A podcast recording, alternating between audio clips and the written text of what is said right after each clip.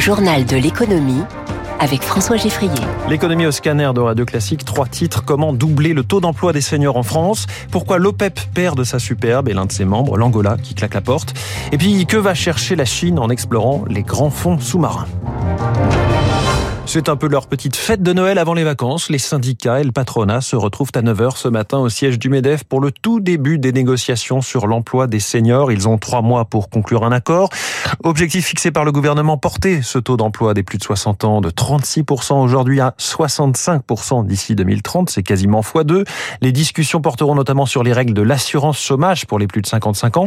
Éric Chevet est le négociateur de la CPME, les petites et moyennes entreprises. Pour lui, la priorité est de mettre un terme à ce qu'il appelle les pré-retraites UNEDIC il existe un dispositif à l'UNEDIC pour les demandeurs d'emploi seniors qui, quand ils arrivent en fin de droit, s'ils sont suffisamment proches de leur ouverture des droits à la retraite, eh bien l'UNEDIC continue de servir l'allocation jusqu'à ce qu'ils puissent faire valoir ses droits à la retraite. Cette pré-retraite UNEDIC, elle sert à la fois le salarié et elle sert l'entreprise qui fait financer la fin de carrière par la solidarité collective. Et ça, nous, nous disons, c'est terminé. L'accord, la convention assurance chômage prévoit que nous fassions une économie de 440 millions d'euros. Donc, à minima, il faut qu'on fasse ça. On va arrêter ces pré-retraites unédiques. Éric Chevet de la CPME. Le doublement des franchises médicales, cette fois, c'est fait selon le journal L'Opinion. Aujourd'hui, on paye de sa poche 50 centimes par boîte de médicaments quand on a une prescription. Cela va donc passer à 1 euro.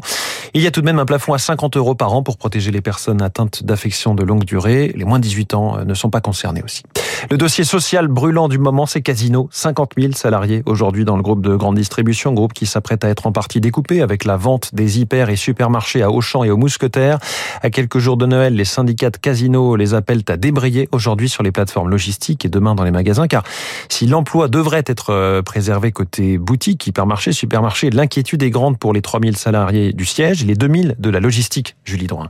La plateforme logistique de Saint-Bonnet-les-Houles, dans la Loire, emploie 250 personnes en CDI, 130 intérimaires, sans compter les prestataires extérieurs, avec plus d'une soixantaine de camions de transport qui y transitent chaque jour.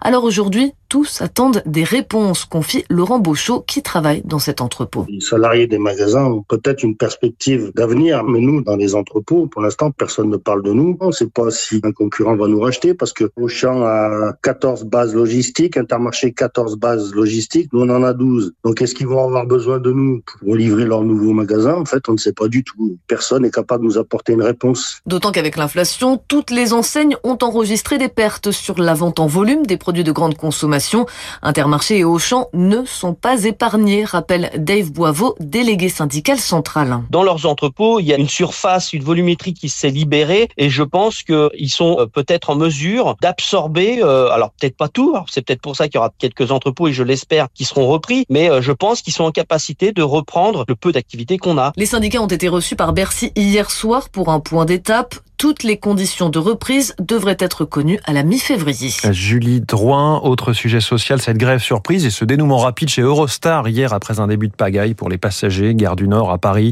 Les syndicats ont obtenu une prime supérieure aux 1000 euros que prévoyait la direction. Ce goût de tonnerre aussi dans le football européen. L'UEFA et la FIFA sont reconnus coupables d'avoir enfreint le droit européen à la concurrence en empêchant la création de la Super League de football européenne. Ainsi en a décidé la Cour de justice. Cette décision relance de facto le projet initialement porté par une douzaine de très gros clubs euh, européens, notamment le Real Madrid et Barcelone. Le monde du football a-t-il vraiment à y gagner? Écoutez l'avis de Florian Brejon, directeur associé de l'agence Newstank Football et spécialiste de l'économie du sport. Il faudra voir sur le plus long terme si effectivement, bah, le temps avançant, les clubs étant de plus en plus riches, est-ce qu'ils n'ont pas intérêt à se réunir entre eux pour faire leur propre compétition? Mais est-ce que ça intéressera les gens de ne plus voir euh, leur club local avoir le rêve d'évoluer dans une grande compétition? Ça, c'est aussi un vrai sujet. Vous avez des bases de supporters dans des clubs comme Lens, dans des clubs comme Strasbourg, dans lesquels les stades sont pleins, où il y a un vrai attachement à une identité locale. Ces gens-là, euh, s'ils voient que euh, le foot qu'on voit à la télé, c'est plus que réservé à une vingtaine ou une trentaine de grands clubs européens, je pense qu'ils s'en détourneront. Notre regard quotidien sur les marchés financiers, le Dow Jones a gagné près d'un pour cent hier, le Nasdaq plus 1,26%, le CAC 40 moins 0,16 à 7571 points, le Nikkei est euh, stable en ce moment. À Tokyo, l'euro vaut 1,0997, quasiment 1,10 et le pétrole est à 79,88 Parlons-en du pétrole. Hier matin, ici même, on évoquait le relatif déclin du pouvoir de l'OPEP+, qui, malgré ses déclarations, n'arrive plus à faire bouger les cours du pétrole à sa guise ces derniers mois. Éric Mauban signe supplémentaire de cet accès de faiblesse, l'un des membres du cartel vient d'annoncer qu'il le quittait. Il s'agit de l'Angola qui tient ainsi à afficher son désaccord avec la politique de l'OPEP. Ce pays africain refuse de se plier aux baisses de quotas de production que lui impose le cartel. L'Angola veut reprendre la main sur ses objectifs de production. L'OPEP, au fil des années, perd de son influence. L'urgence climatique et la concurrence américaine lui compliquent la tâche. Aujourd'hui, l'organisation contrôle environ 40% de la production mondiale de pétrole. Elle disposerait de 70% des réserves prouvées. Cela lui confère un pouvoir indiscutable, mais qui s'étiole au fil du temps. 60% de la production de pétrole dans le monde est indépendante de l'OPEP. Chaque réduction de production du cartel avantage les producteurs hors OPEP et constitue une menace pour ses parts de marché. Une situation qui ne fait qu'augmenter les divergences d'intérêts des pays membres du cartel. Éric Mauban en direct. La Chine à l'assaut des eaux profondes. Elle vient de mettre au point un nouveau navire pour réaliser des forages d'hydrate de méthane, un gaz qu'on appelle aussi la glace combustible et qui est présent sous forme de blocs solides, plusieurs mètres sous le plancher océanique, donc sous les fonds marins. Pékin voit dans cette hydrate de méthane l'énergie du futur et la clé de son indépendance en la matière. Zoé Pallier. Les abysses de la mer de Chine abritent, selon Pékin, 80 milliards de tonnes d'hydrate de méthane. Mais le processus d'extraction est très coûteux et les retours sur investissement incertains.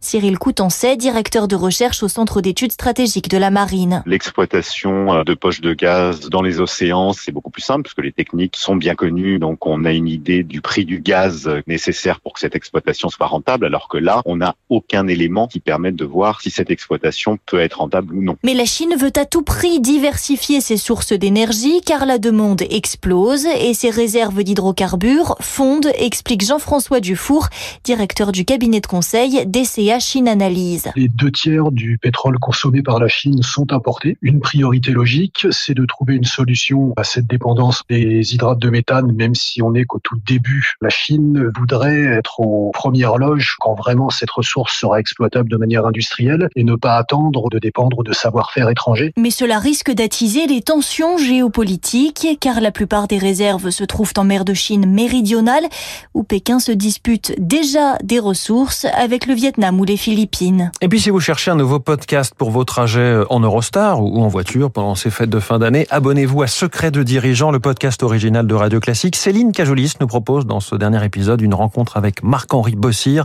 directeur général du Coq Sportif, la marque qui a accompagné beaucoup de champions. Yannick Noah en 1983, L'équipe de France de rugby euh, lors de la Coupe du Monde et puis les prochains JO de Paris 2024. Toute la, délégation française sera habillée par l'équipementier, le coq sportif. Il est né en Suisse, Marc-Henri Bossier, il est skieur depuis l'enfance. Il parle entre autres dans cet épisode de son rapport à la nature. C'est mon cheval de bataille. Il n'y a pas besoin d'opposer la nature à l'économie, euh, l'humain à l'économie. Euh, tout ça doit aller de pair. L'économie n'est qu'un moyen de faire euh, vivre l'humain dans son expérience et potentiellement se marier avec la nature, parce que l'homme a besoin de la nature pour vivre. Marc-Henri Bossir, entretien grand format à retrouver dans Secret de dirigeant sur l'application Radio Classique et toutes vos plateformes. Il est 7h moins 2 dans deux minutes, c'est donc David